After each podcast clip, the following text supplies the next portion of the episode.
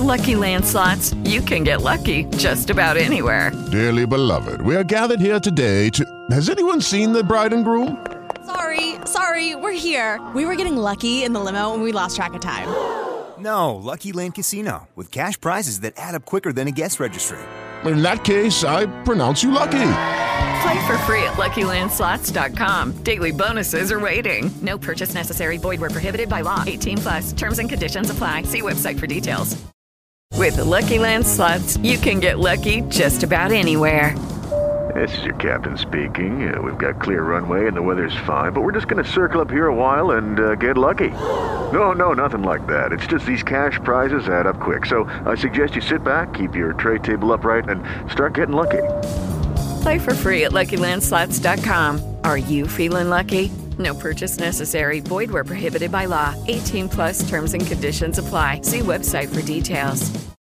Usted escucha Nocturna RCN Podcast. Bienvenidos al podcast de Nocturna RCN, la radio en la noche, también en el día. Hoy hablamos con el exalcalde de la ciudad de Medellín, el ingeniero Federico Gutiérrez, más conocido como FICO, Federico Gutiérrez, quien combatió de manera muy fuerte y de frente por demás las bandas criminales en la ciudad de Medellín. Federico Gutiérrez, exalcalde de Medellín, nos habló de su propuesta para alejar a Colombia de proyectos populistas como el que practica, según lo que él expresó, el petromadurista o el petromadurismo, es decir, lo que practica el exalcalde de Bogotá, Gustavo Petro, en unión con Nicolás Maduro en Venezuela. De eso nos habló y muchas cosas más también, como su aspiración a la presidencia de la República de este joven líder colombiano, Federico Gutiérrez, exalcalde de Medellín. De otra parte, tuvimos a una campesina lechera, a una productora de leche del campo colombiano. Paula Botero Jaramillo, del eje cafetero, tiene un hato ganadero y está liderando un gran foro nacional para generar propuestas para ayudar a los ganaderos del país, que según lo expresado en Nocturna de RCN por Paula, los ganaderos del país están quebrados, están pasando las verdes y las maduras por una situación de vacas flacas, como se dice en el, argot, campesino. Y todo ello, ¿por qué?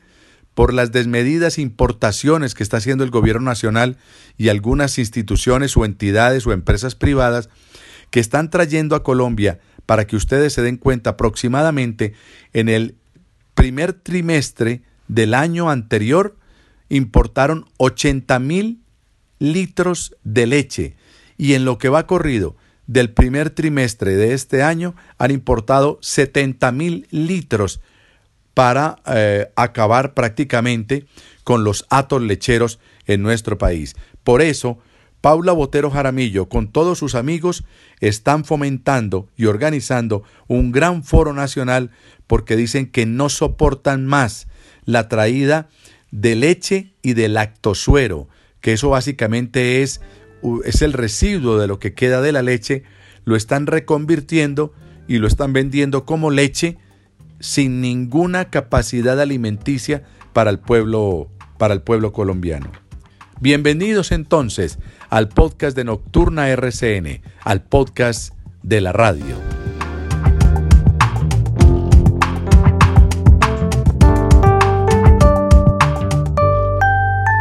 Y nos complace mucho darle la bienvenida a nuestro programa a un joven líder de nuestro, de nuestro país. Cada vez se va posicionando más, cada vez va hablando más fuerte, pero sobre todo más claro. Porque no se trata de ejercer una democracia estridente, de gritos. No, se trata de ejercer un, liderazgo argumentativo. A veces, con estas nuevas tecnologías, siente uno el temor de que estemos perdiendo la palabra. Ya no nos miramos a los ojos, ya no conversamos, mándeme un mensaje, pero nunca hágame una llamadita. Eso se está perdiendo. ¿Por qué no recuperarlo? Bueno, pues ese hombre que habla así de claro, de fuerte, pero además porque quiere prestarle un servicio al país, se llama Federico Gutiérrez. Para quienes lo conocen de otra manera, cariñosamente su círculo cercano le dice Fico. Le dice Fico, el señor exalcalde de la ciudad de Medellín, el ingeniero civil Federico Gutiérrez. Ingeniero, buenas noches, bienvenido a Nocturna RCN. Hombre, Julián, muy, muy buenas noches para vos, hombre, para todos los oyentes de Nocturna RCN. Yo te agradezco mucho esta invitación y es un placer saludarte. Al contrario, sabemos que su agenda por estos días, porque comenzó el ajetreo político, está muy apretada. Y en el partidor aparece usted. ¿Cómo va con todas esas tareas? Incluso, bueno, usted no descansa desde los cuatro años de la alcaldía y empata ahora con esta eh, aspiración también política, ¿no, ingeniero? Pues hombre, Julián, a ver, yo lo que he venido haciendo es recorriendo el país. A mí, yo tengo una vocación de servicio público. Para mí, haber sido alcalde de mi ciudad de Medellín fue un eterno privilegio y es algo que siempre lo voy a agradecer a la gente, el apoyo que me dio. Trabajé con cariño por mi ciudad, ahorita lo quiero hacer por el país y es lo que vengo haciendo, recorriendo el país, hablando en las regiones, he estado recorriendo diferentes regiones, hablando con la gente, que es lo que a mí siempre me ha identificado. Yo no tengo partido político, yo no pertenezco a ningún movimiento político, yo eh, mantengo mi independencia, así me hice elegir cuando fui alcalde de Medellín. La gente me avaló por firmas, así ganamos, así gobernamos, alejados de cualquier extremo y simplemente pensando en que hay que resolver los problemas y así fue como lo hicimos en la ciudad. He venido recorriendo este último mes y medio, dos meses, diferentes regiones del país. Julián, he estado estos últimos días en Quindío, en Caldas, en Risaralda, en Cundinamarca. Mañana voy al Cauca, estaré dos, tres días por allá hablando con la gente. Y ese es el trabajo. Yo soy convencido de que hay que cuidar mucho esta democracia que tenemos, que hoy tenemos unas prioridades, sobre todo en lo social. Esta pandemia nos ha dejado una situación muy compleja en términos sociales. Imagínate que solo el año pasado, por causas de pandemia, 5 millones de colombianos más entraron en situación de pobreza. Es casi un nivel de pobreza del 40%. De ahí están las prioridades del país. Y por supuesto, hombre, alejar al país de cualquier discurso y proyecto populista que lo ponga en riesgo. Yo creo que ahí tenemos unas tareas muy importantes todos. Bueno, ya vamos para ese punto. Ya usted me va abriendo ventanitas y yo me le voy metiendo con todo respeto. Pero, eh, doctor Federico, me dice usted, estoy recorriendo el país.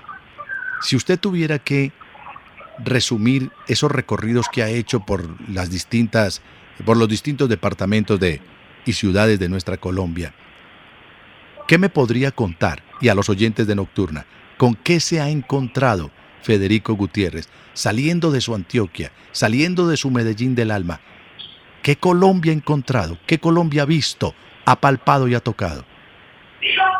Julián, pues hombre, lo primero es que tenemos que entender que nuestro país está lleno de gente buena, gente maravillosa, gente trabajadora que quiere salir adelante, que quiere cuidar a sus familias, que quiere lo mejor para sus hijos y que gente trabajadora que lo que quiere es oportunidades que definitivamente cuando uno recorre las diferentes regiones y el efecto de temas que ha dejado el desempleo, la falta de oportunidades, especialmente este último año de pandemia, genera una situación social, como yo lo llamo en muchos sectores, que es como si tuviéramos una emergencia social, como si el país estuviera en llamas en materia social y que necesitamos de manera urgente un extintor social, de inversión social, eso es lo que yo encuentro, pero te lo resumiría diciendo lo siguiente, yo creo mucho del potencial de nuestro país, de la gente, eh, no nos podemos dejar llevar por las razones negativas, nos tenemos que dejar llevar es por lo que nos ha hecho siempre grandes,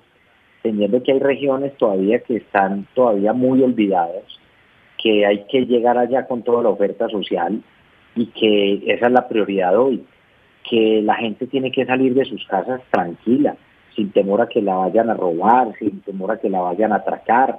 Y, es una de las consecuencias hoy que tenemos en temas de deterioros de seguridad en todo el país. Y todo ese tipo de circunstancias usted las entiende solamente cuando está visitando la región en los territorios. Y por supuesto, no hay nada más importante que estar conectado con la gente. Claro. Pero Usted acaba de decir algo muy importante que quizás podría uno pensar que se está convirtiendo en lo que es eh, su plataforma no para ofrecerle a los colombianos, sino para campanazos de alerta, para llamar la atención de la ciudadanía colombiana. Y usted acaba de decir que hay que alejar a Colombia, a nuestro país, alejarla de proyectos populistas. Y en, y en otros momentos, usted se ha referido, por ejemplo, que esos proyectos populistas responden a las tesis del petromadurismo, del petromadurismo. ¿Eso qué es, ingeniero? Hay una relación directa entre ellos, han sido amigos, eh, es el discurso del miedo, el discurso del odio, el discurso de la lucha de clases. Y Colombia no se merece eso.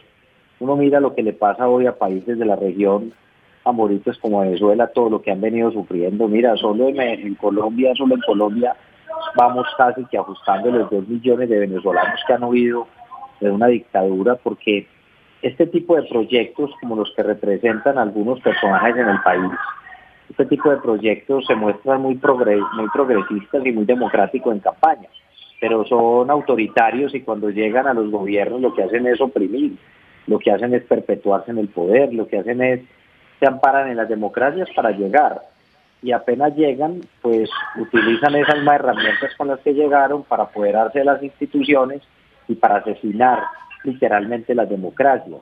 No sacan a las comunidades de las pobrezas, sino que por el, por el contrario las mantienen en la pobreza.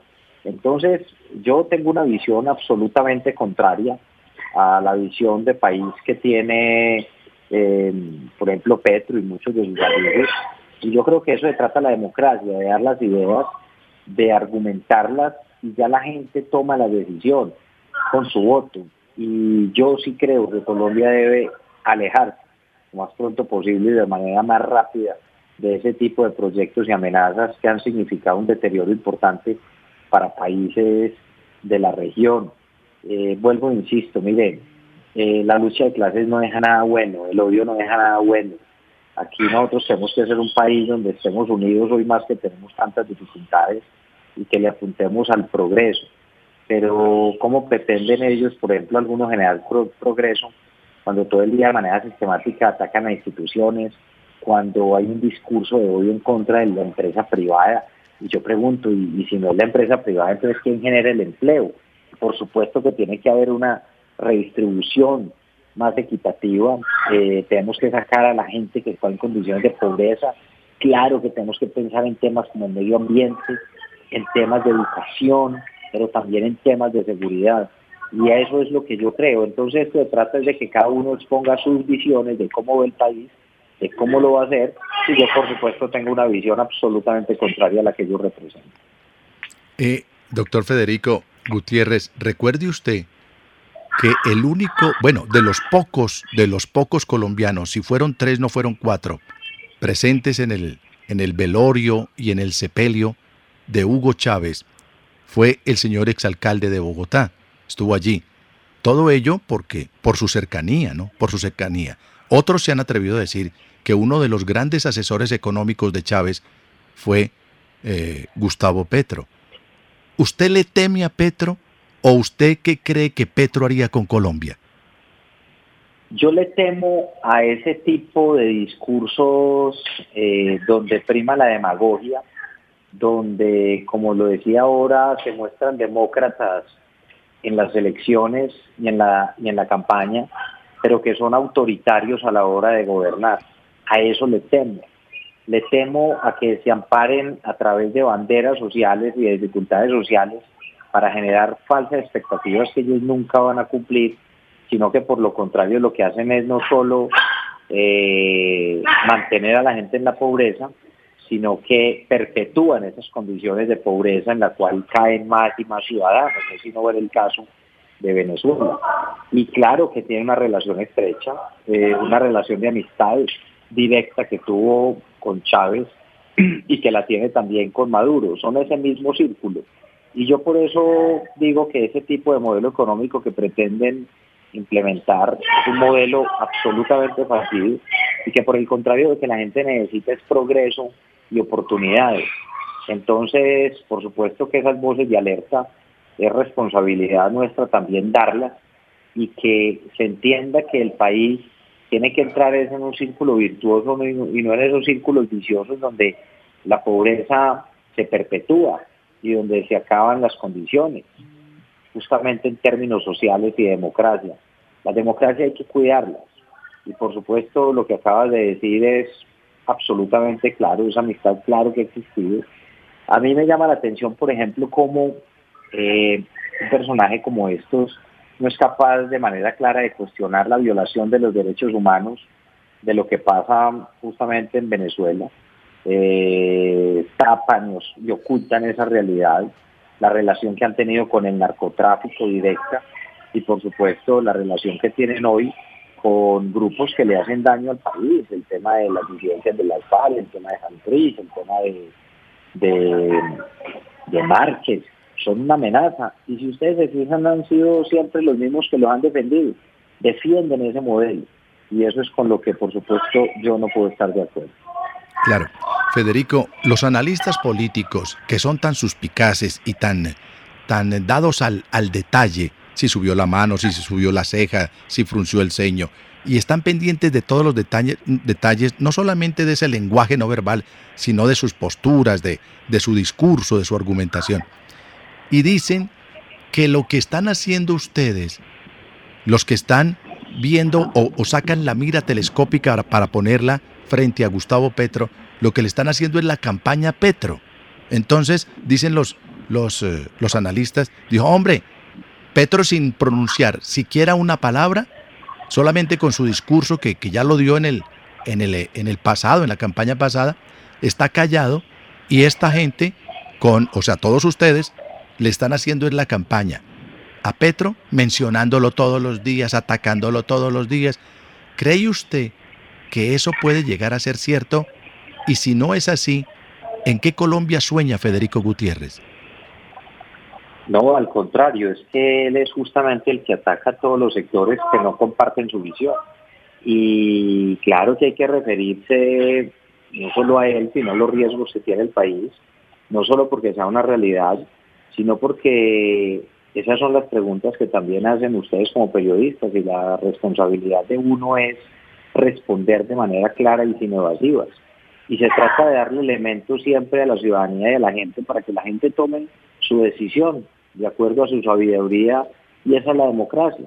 Y en democracia lo que tenemos que hacer es debatir las ideas. En ese sentido, este tipo de tesis con las cuales yo no puedo estar de acuerdo, pues sí las tengo que expresar y decir el por qué. Pero hay algo muy importante y es que definitivamente a uno no lo puede unir nunca al miedo. Cuando yo convoco a diferentes sectores de la sociedad a entender que tenemos que estar unidos ante las crisis, no puede ser por el miedo de que llegue alguien o no llegue. Eh, eso sí que es una consecuencia. Nosotros nos tienen que unir es una visión de país amplia en la cual superemos justamente eh, la violencia, en el cual superemos esas condiciones inequitativas que generan tanta violencia y pobreza en los territorios, eh, que nuestros jóvenes tengan acceso a educación de calidad y educación superior, que tengamos un país en el cual la cultura de la legalidad prime, la cultura de la vida prime, en donde la gente tenga oportunidades reales y la gente pueda realizar sus sueños. A eso es a lo que yo le creo. Un país que se comprometa también en temas de medio ambiente, del cambio climático, eh, entender que tenemos un país maravilloso con un potencial inmenso y que tenemos que creérnoslo para poder seguir avanzando. Eso es en lo que yo creo. Yo creo en la gente de Colombia, yo creo en el país. Y por supuesto, de eso se trata, de hablar, de hacer los recorridos, de construir las diferentes propuestas y escuchar mucho a la gente no solo es de uno hablar, escuchar a la gente, que es lo más importante. Claro, eh, hay un campo en el que usted es muy fuerte, señor exalcalde de, de Medellín, y voy para allá. Colombia, Colombia es uno de los países más bellos del mundo. No lo digo yo por ser colombiano, lo dicen los extranjeros que quedan inmantados cuando pisan suelo colombiano. Nuestra, biodiversidad, nuestros verdes, nuestras tonalidades de verdes, nuestros mares, nuestras altitudes, ciudades tan altas como Bogotá, el mismo Pasto, la misma Manizales, ciudades bajas que están a las orillas de los mares, en fin, belleza física por todos lados. Pero hay un factor, ingeniero Federico Gutiérrez, Hay un factor en el que usted ha sido exitoso y lo combatió de, de frente, y es la inseguridad. Entonces, esa inseguridad espanta inversionistas, esa inseguridad espanta turistas, esa eh, inseguridad nos guarda a nosotros en las casas, no podemos salir a disfrutar de nuestro propio país. ¿Qué haría usted en torno a la seguridad que requiere Colombia para completar esas tres patas, esas cuatro patas que requiere la mesa? A ver, ese tema es, por supuesto, fundamental y está en la agenda. Eh, cuando fui alcalde de la ciudad, me enfrenté con toda la decisión, me enfrenté con toda la decisión de las estructuras criminales. Mira un dato que es un poco revelador de cómo sí se puede combatir la criminalidad con decisión. En todo el territorio nacional hay unas organizaciones que se llaman las GEO, los grupos de delincuencia organizada. Son organizaciones dedicadas y ligadas al narcotráfico y que tienen inclusive alcance transnacional. Del 100% de las GEO que hay en todo el país, solo en Medellín y el área metropolitana está concentrado el 43% de ellos. Y a mí no me tembló la mano en ningún momento para combatirlas. Y así logramos capturar todos los cabecillos de esas estructuras criminales y más de 3.000 integrantes de estructuras criminales. Pero permíteme, ahí me complementar un poco, eh, Julián, permíteme complementar un poco la, respuesta en el siguiente sentido. Y cuando yo hablo del tema de la seguridad, yo le doy un enfoque, un enfoque de seguridad integral, Julián, le doy un enfoque de seguridad integral. ¿Por qué? Porque hay que ir no solo ya a la realidad de lo que vimos, sino a cuáles son las causas. Y yo por eso siempre mezclaba el tema de duro contra las estructuras criminales, pero al mismo tiempo mucha más inversión social en los territorios donde había más violencia. ¿Qué fui identificando siempre? En las zonas donde teníamos más violencia eran las zonas donde más deserción académica teníamos, donde los niños se salían de las instituciones educativas. Cuando yo visitaba todos los días los barrios de mi ciudad y hablaba con la gente en la esquina y los jóvenes que yo sabía que estaban en banda, les decía, dime por qué está en esta esquina y por qué no está estudiando. Y ellos me decían, Yo para qué termino de estudiar décimo y once si no voy a tener acceso a educación superior y mucho menos un empleo digno. Entonces, no es solo el combate a las estructuras criminales, es el combate a esas causas que por supuesto generan violencia y hace que para muchos jóvenes sea más atractivo estar en una banda que estar en la legalidad. Y así como le dedicaba tiempo yo a buscar y a que capturáramos estos criminales de la mano de la policía, del ejército y de la fiscalía, pues uno de los temas a los cuales yo dedicaba más tiempo era, por ejemplo, con un programa que teníamos, eh, Julián, que se llamaba El Colegio Cuenta con Vos. Y es que todos los rectores de instituciones educativas me habían pasado un listado cada ocho días de quién no estaba yendo a estudiar, qué niños y jóvenes no estaban yendo a estudiar. Y yo le dedicaba esto tres mañanas en la semana y yo me iba con lista en mano, con lista en mano a buscar los niños que no estaban yendo a estudiar y tocaba las puertas de las casas y lo encontrábamos más de 9.200 niños y niñas logramos recuperar en cuatro años que se habían salido del sistema escolar. Y te voy a decir algo, cuando hoy me dicen cuál es el golpe más duro que le hemos dado a la criminalidad en Medellín, yo no te hablo solo de las capturas, sino que el golpe más duro que nosotros le dimos a la criminalidad fue haber recuperado los niños que se habían salido del sistema escolar. With lucky landslots, you can get lucky just about anywhere. Dearly beloved, we are gathered here today to. Has anyone seen the bride and groom? Sorry, sorry, we're here. We were getting lucky in the limo and we lost track of time. No, Lucky Land Casino, with cash prizes that add up quicker than a guest registry. In that case, I pronounce you lucky. Play for free at LuckyLandSlots.com. Daily bonuses are waiting. No purchase necessary. Void where prohibited by law. 18 plus. Terms and conditions apply. See website for details. El golpe más duro que uno le puede dar a la criminalidad es la educación. Y eso es en lo que hay que trabajar y hay que insistir. Los factores sociales. Y yo por eso hablo de seguridad integral. Y ahí es donde yo digo que los debates en Colombia no pueden seguir siendo que si es de derecha, que si es de izquierda, que si es de centro. No, mire, los problemas son problemas y hay que resolverlos. Ah, que entonces que dicen que si la seguridad el que combate es de derecha, pues hombre, pues hay que combatirla y dicen que digan lo que quieran. Entonces que el que invierte en la educación y en la salud es de izquierda, pues que digan lo que quieran, pero a las dos hay que trabajarles hay que trabajar en lo social y hay que combatir las estructuras criminales. Eso hay que hacerlo al mismo tiempo. Claro. Doctor Federico Gutiérrez Fico, sé que tiene un compromiso internacional en este momento, está próximo a conectarse en una teleconferencia, Pero por último, por último, ¿qué cree usted que, que pueda llegar a perjudicar el cambio de modelo en la capital antioqueña, en la ciudad de Medellín? Es decir, hay unos que defienden a EPM, otros dicen que EPM lo que tenía era una puerta giratoria y tal y todo lo que se ha dicho, y que el sector empresarial y privado de Medellín imponía todo lo que tenía que ver con EPM, pero también el país ha visto que la empresa más importante, mejor manejada, entre otras en Colombia, es EPM, Empresas Públicas de Medellín. ¿Cree usted que si una visión distinta a la que tuvo usted en la alcaldía de Medellín, manejando, que tuvo que ver con los manejos de EPM, si eso cambia, cambia el modelo estructural en la capital antioqueña, que es la más innovadora de América, que es una de las ciudades más importantes de América Latina, ¿cree usted que se echaría el traste si esa visión con respecto a EPM cambia? Es que ya lo están haciendo, Julián, ya lo están haciendo. Y el actual alcalde Quintero, Daniel Quintero, vino fue a destruir lo que se había construido no solo durante mi administración, sino a lo largo de más de 15 años, de muchas décadas de trabajo también de muchos alcaldes, pero sobre todo una sociedad que se juntó para salir de los peores momentos. Y esto no es lo que haya hecho un alcalde, es lo que hemos hecho entre todos.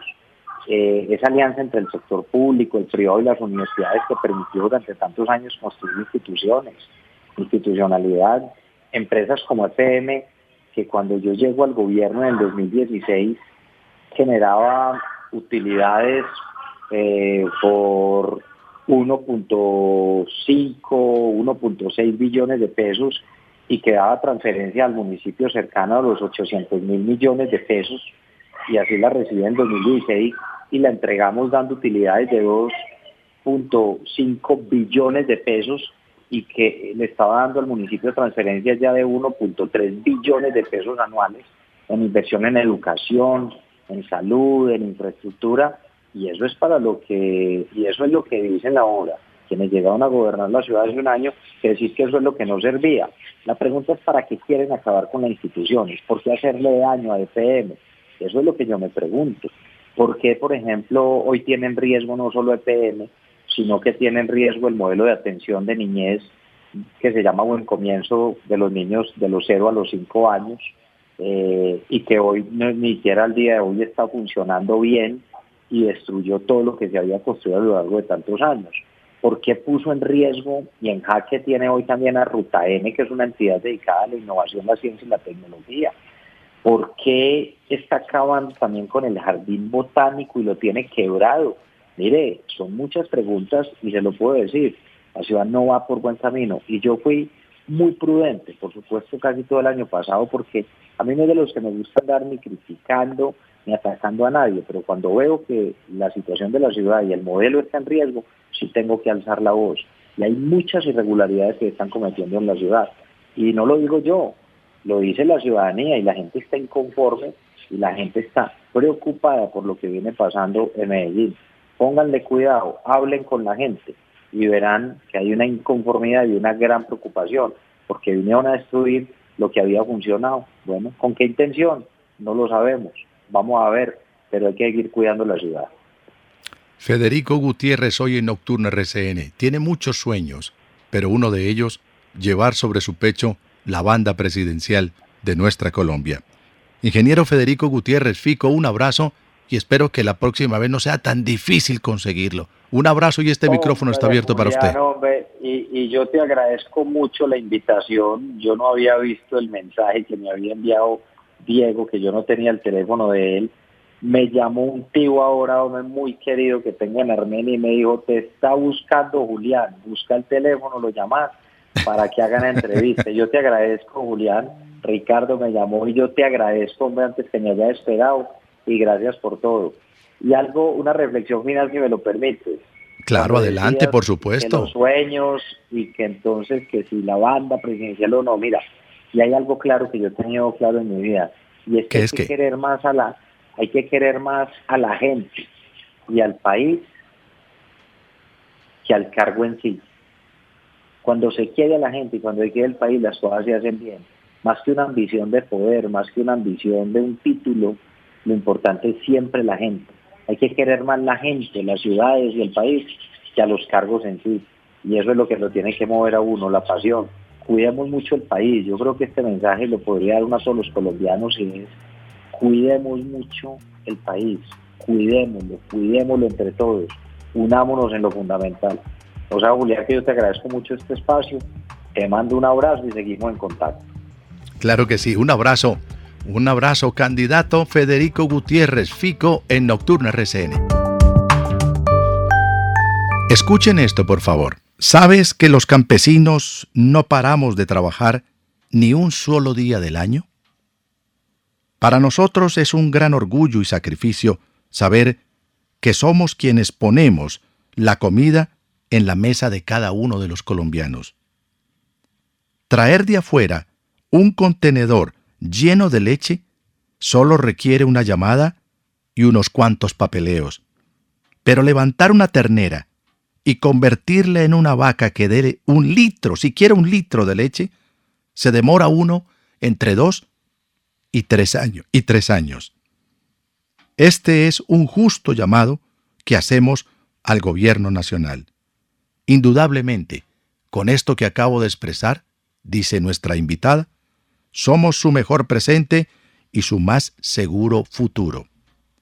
Paula Botero Jaramillo, buenas noches. Bienvenida a Nocturna RCN. Julián, buenas noches y muchísimas gracias por darme la oportunidad de ser la voz de muchísimos lecheros de Colombia. ¿Qué palabras más bonitas escribió usted? ¿Qué palabras más bonitas viene pregonando, Paula, para defender a los lecheros de Colombia? ¿Qué es lo que está pasando con la leche en Colombia, Paula?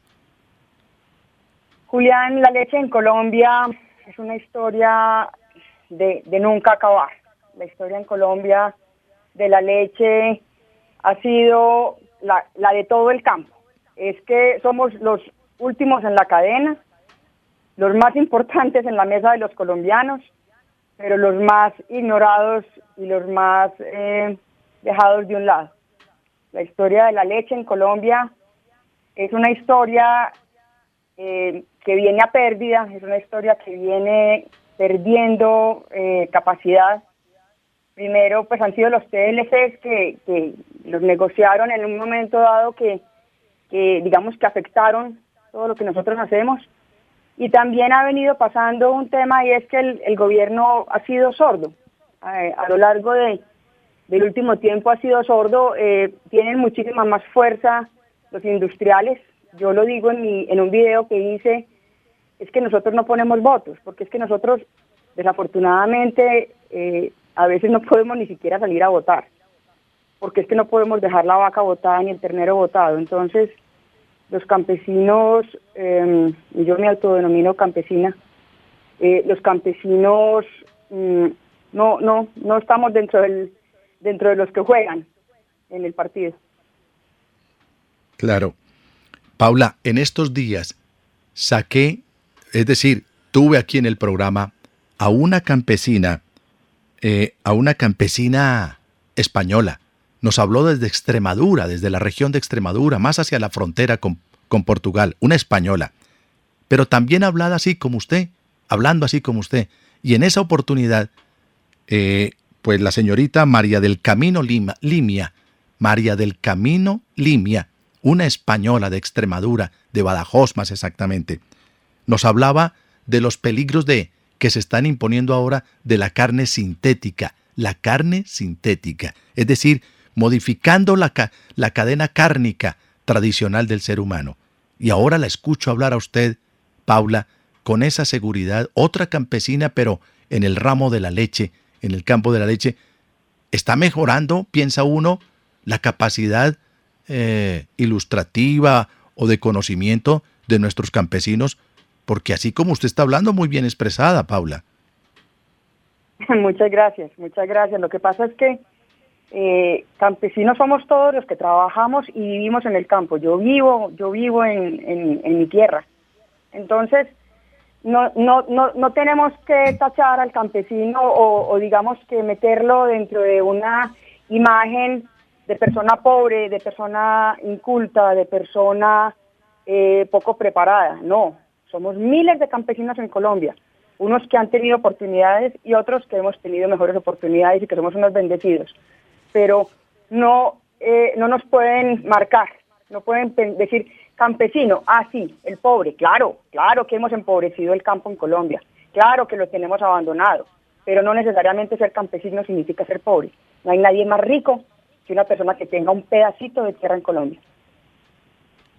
Paula, me está escribiendo un oyente para que vea usted lo que va suscitando Paula Botero Jaramillo.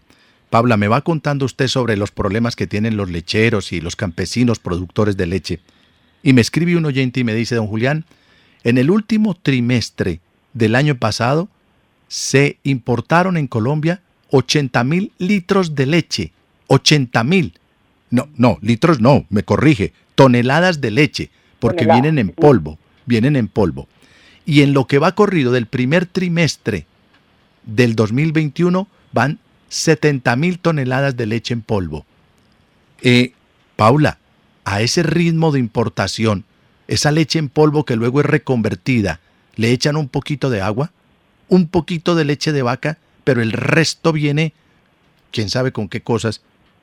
Eso está quebrando a los lecheros en Colombia. Ese, es el punto álgido de la discusión, Paula.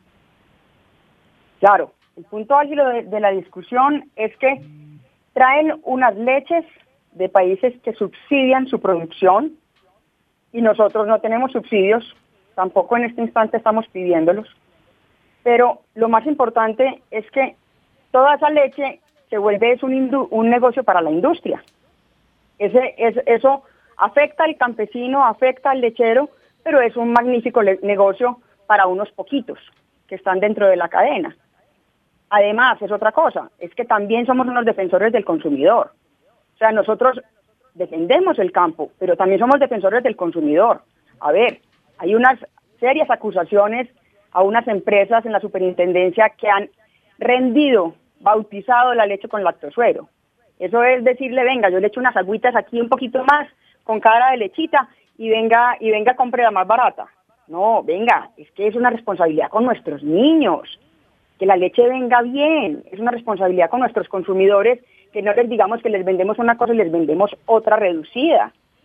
Entonces, esto, esto digamos que afecta, afecta el campo, pero también es, yo no soy una enemiga de la industrialización, no soy una enemiga de los industriales, pero sí soy una enemiga de, de que ese dinero deje de llegar al campo, cuando nosotros aquí somos los productores de leche importantes. Claro, me habla usted del lactosuero. Yo he desarrollado varios programas aquí en Nocturna RCN sobre el lactosuero. Y para resumirle a los oyentes de Nocturna, Paula, eh, criadora de vacas productoras de leche, Paula, el lactosuero es, en el caso de los cafeteros, el ripio del café. Lo que queda después de, de moler, de exprimir todo el café, ese ripio es lo que se conoce, llevándolo al campo de la leche, como el lactosuero, ¿no? Es decir, eso es prácticamente agua. Eso es un agua, eso es un agua con un poco contenido de, lactosa, eso es un agua que sale después de que le sacaron los sólidos e hicieron quesos. Eso es usualmente lo que sucede. De ahí sale el suero, el que ha hecho alguna vez un, queso, como lo hacemos nosotros en las fincas, eh, eso es lo que queda. Que usualmente, ¿qué se hace? Se le da a los marranos, usualmente se le da en, la, en el caldito al perro con el concentrado o se bota por el, por el lavaplatos. Eso es lo que nosotros hacemos con los lactosueros. Eso es lo que se hace y eso es lo que nos están trayendo para rendir nuestra leche. ¿Marrano? Marrano es el que compra el lactosuero. Pero, pero mire, Pau. señor, es, uno de los, es uno de los rubros en la industria quesera que todos esos residuos se le venden por litro a los criadores de marrano y entonces le entregan a los criadores, obviamente no hablo, no hablo de los criadores tecnificados, pero los criadores de tres, cuatro marranos les venden eh, los quesos vencidos, eh, el, suerito que sobró del queso, eh, las cosas que, que, quedan, digamos que malitas. Y como el marrano es tan genérico, pues así es. Y resulta que nos están trayendo también residuos y nos están metiendo residuos en la mesa de los colombianos. Me escribe un oyente y me dice, don Julián, aquí escuchando el programa desde la Ubita, Boyacá, un bello poblado enclavado en las montañas de ese verde departamento de Boyacá. en la uvita y me dice, tengo un pequeñito, pequeñito vato lechero. Don Julián, el lactosuero es leche chiviada. Así, al estilo de nuestros campesinos, leche chiviada. Me escribe el campesino desde la uvita Boyacá. Sí, así es. Tiene toda la razón. Y como ese señor de la uvita Boyacá, hay 300 mil pequeños lecheros. 300 mil pequeños lecheros que están dentro del segundo mundo o dentro de la segunda, la segunda parte del Colombia lechero. Esos eh, pequeños criadores de 10 vacas, de 15 vacas, a los que les pagan lo que quieran en, eh, el mercado informal, los cruderos, como los llamamos nosotros. Eh, unos pocos tecnificados tenemos el privilegio de venderle a las empresas grandes, de tener, digamos, que nuestro precio regulado, no necesariamente el precio justo, ni necesariamente el precio que deberían pagarnos por la leche, pero por lo menos regulado y medido. Pero un mundo inmenso de colombianos que también tienen sus vacas, tienen que someterse a que les den lo que les quieran dar, lo que les dé la gana, para hablarlo en términos coloquiales. A esas personas es a las que también tenemos que defender. Esas son, digamos que nuestro mayor foco y es por los que yo quiero hablar. Es por ese, por ese otro Colombia que está eh, sumido a lo que le quieran medianamente tirar al, tirar al patio. Claro, Paula, el tiempo en radio es muy escaso y quiero aprovecharlo con usted porque usted viene liderando un movimiento, yo no sé si ponerle el, adjetivo de cívico, porque a veces todas estas palabras tan bonitas, cívico que viene de cívitas de los romanos, y las cívitas era la ciudad, el pueblo, y pero, pero todo esto se ha ido perrateando tanto, incluso por un sector que por estos días está muy desprestigiado y es el sector político. Pero usted viene adelantando una gran convención, un gran foro, un gran llamado a los lecheros pequeños y medianos del país para que se unan. ¿Y se unan para qué, Paula? ¿Qué es lo que está buscando usted? Mire, eh, yo hice hace un año que empezó la pandemia un primer video. Eh, ¿De qué me salió? De la nada, de del sentimiento profundo que me produce eh, trabajar el campo. Hice un primer video, tuvo muy buena acogida. Este año eh, empecé a oír todo esto de las importaciones. Hice un segundo video y lo mandé a mis contactos del WhatsApp. O sea, para mí este es esta gran bola, eh, este gran movimiento es una sorpresa porque yo lo mandé a mis amigos. Y en dos días era viral y en tres días era tendencia. Entonces, ¿qué es lo, qué es lo que estamos invitando? Yo hice un video y ustedes lo pueden ver eh, de un justo llamado, digamos que en, un tono de queja. Pero que nosotros nos, quejemos no quiere decir que no tengamos la responsabilidad de también ofrecer soluciones. Entonces, este gran foro que estamos planteando, que se llama Un Justo Llamado, que tendemos que pase en, eh, a mediados de abril. Lo, que busca es que todos aquellos que tengan unas propuestas eh, con números asentadas, juiciosas, aquellos que tengan casos de éxito que nos puedan mostrar, tanto en la parte de producción como en la parte de venta de leche, todos los que tengan ideas creativas para que el sector de la lechería funcione y además afronte lo que se viene dentro de unos años y es que estos tratados hoy tienen un control. Dentro de cuatro años el control se acabó. Esto, dentro de cuatro años entra lo que quiera entrar sin ninguna restricción.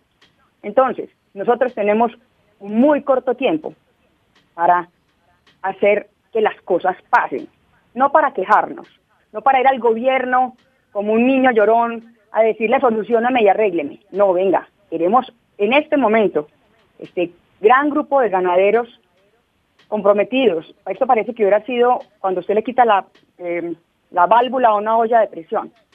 Todos decían, queremos participar, queremos hacer, estamos de acuerdo, eh, movámonos, metámonos. Entonces, lo que estamos haciendo hoy es eso, es proponiendo. Queremos llegar a, a abril, hacer un gran foro nacional de propuestas, luego esas propuestas pasarlas a unos foros regionales, porque obviamente las regiones nuestras son súper disímiles y no es lo mismo un, lechero en la costa que un lechero en el eje cafetero. Entonces, cuando vayamos a las regiones con propuestas, vamos a hacer que esos pequeños aforos locales hagan también, a su vez, toda una eh, decantación de ideas y podamos al final generar un documento que le presentemos nosotros al gobierno nacional para que nos acompañe. No estamos diciendo háganos, estamos diciendo, señores, acompáñenos, acompáñenos a hacer esto. Estamos invitándolos. Obviamente tendrán que participar, obviamente tendremos que encontrar recursos porque nada de esto se hace sin dinero. Pero definitivamente es cambiar la línea de la conversación y cambiar la forma en que conversamos. Queremos conversar con altura. Mire, una cosa que es importantísima, usted acaba de hablar de la política. Una cosa que es muy importante, cuando yo me tomo un vaso de leche, no pregunto si la vaca era de izquierda o era de derecha. Cuando yo me como una guanábana, no le pregunto cuáles son sus em, ideales políticos. Nada. ¿Cuál es su ideología? Eso no lo hacemos. Con la comida no jugamos. Con la comida, la comida es una responsabilidad de todos los actores, tanto de derecha, de centro como de izquierda. Y en este caso lo que queremos hacer es, vengan señores, únanse a nosotros. Estamos siendo sensatos, juiciosos, unámonos todos, sin mezquindades, ni protagonismos. Vamos todos juntos a buscar alternativas y pretendemos que nuestra conversación a nivel lechero después se vuelva el justo llamado de los productores de cientos, de cientos y miles de productos agrícolas del país. Gracias, Paula. Gracias por atendernos. Un abrazo, Julián. Gracias.